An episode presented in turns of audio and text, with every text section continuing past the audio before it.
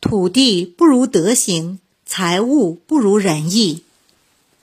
良知只是个是非之心，是非只是个好恶，只好恶就进了是非，只是非就进了万事万变。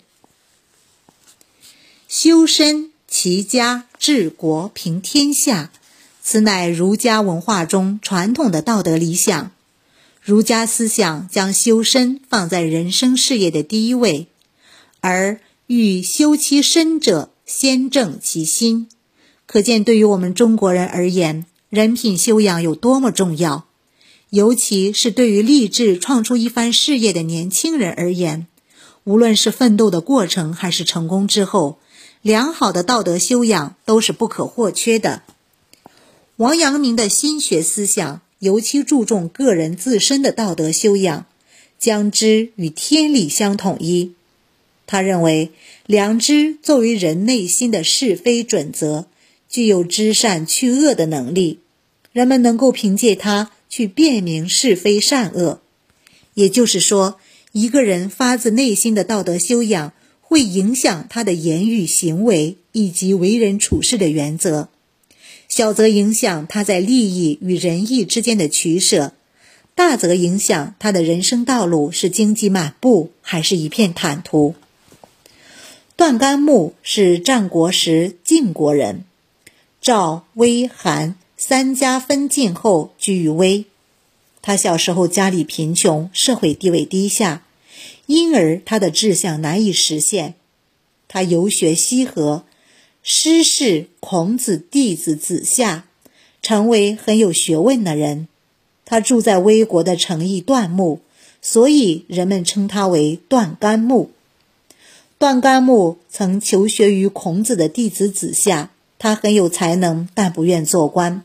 魏国国君魏文侯曾经登门去拜访他，想授给他官爵，他却视而不见，越墙逃走了。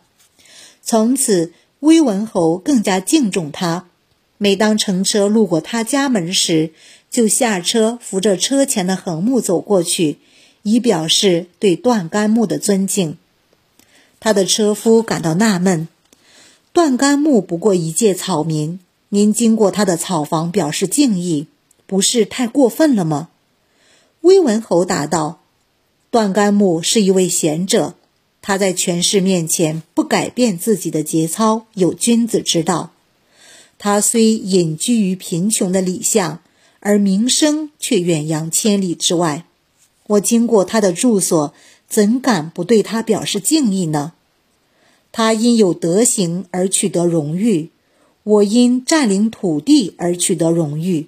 他有仁义，我有财物。土地不如德行，财物不如仁义。这正是我应该学习尊敬的人啊！后来，威文侯见到了段干木，诚恳地邀请他任国相，段干木婉拒了。他与段干木倾心交谈，两人成为莫逆之交。没过多久，秦国想兴兵攻打魏国，司马唐居向秦国国君进谏道：“段干木是贤人，魏国礼遇他。”天下没有不知道的，像这样的国家，恐怕不是能用军队征服的吧？秦国国君觉得有道理，于是按兵不发。在上古先秦歌谣中，有一首歌谣，其中写道：“吴君好政，断干木之境；吴君好忠，断干木之龙。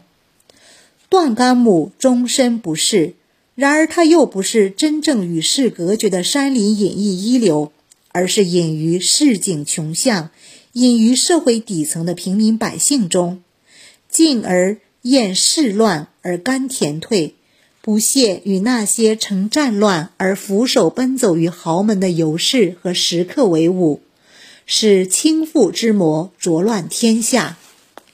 与此相反，那些见利忘义者必遭人唾弃。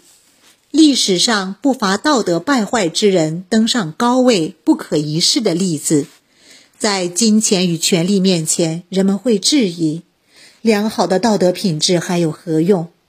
然而，真实的历史给了我们最好的印证。没有良好的道德品质，再位高权重、大富大贵之人，也会不得善终，惨淡收场。秦朝宰相赵高为官期间，横征暴敛，滥杀无辜，却官居高位，一人之下，万人之上。三国董卓个性粗暴，奸诈无比，却自封相国，专断朝政。凶暴淫乱，无法无天。唐朝的李林甫为人奸诈阴险，手段卑鄙，世称口有蜜，腹有剑，受贿无度，生活奢华，却官至宰相。奸相秦桧欺人残忍阴险，陷害忠良，卖国投降，却能为相十九年。然而。赵高后来为子婴所杀，董卓为王允等人所杀，李林甫的腐败最终引发了安史之乱，留下千古骂名。秦桧死后被铸贵相，永世不得翻身。官居高位固然令人称羡。但他们的下场，向世人清楚地昭示了罔顾道德、埋没良心而得来的荣华富贵，是以令人唾弃、遗臭万年为代价的。在追逐成功的人生道路上，获得一定的社会地位是成功的一个重要方面。然而，地位有两层含义：一是外在的权位高低，一是。在众人心目中的位置，有远见之人看重赢得身前身后名；鼠目寸光之人只见眼前的风光，而听不到背后的骂名。上述道德败坏之人，无不因其外在的权位而一时风光，却背负着世人的唾骂而不自知。王阳明忠君爱国，体恤百姓。鞠躬尽瘁，死而后已，因此流芳百世。而与王阳明同时代的刘瑾，骄诈得权，肆意贪污而遗臭万年，其身后评价差之千里。由此可见，立志成功之人，无论最后处于何种地位，都不能忘德行这个本。只有时刻保持良好的品德。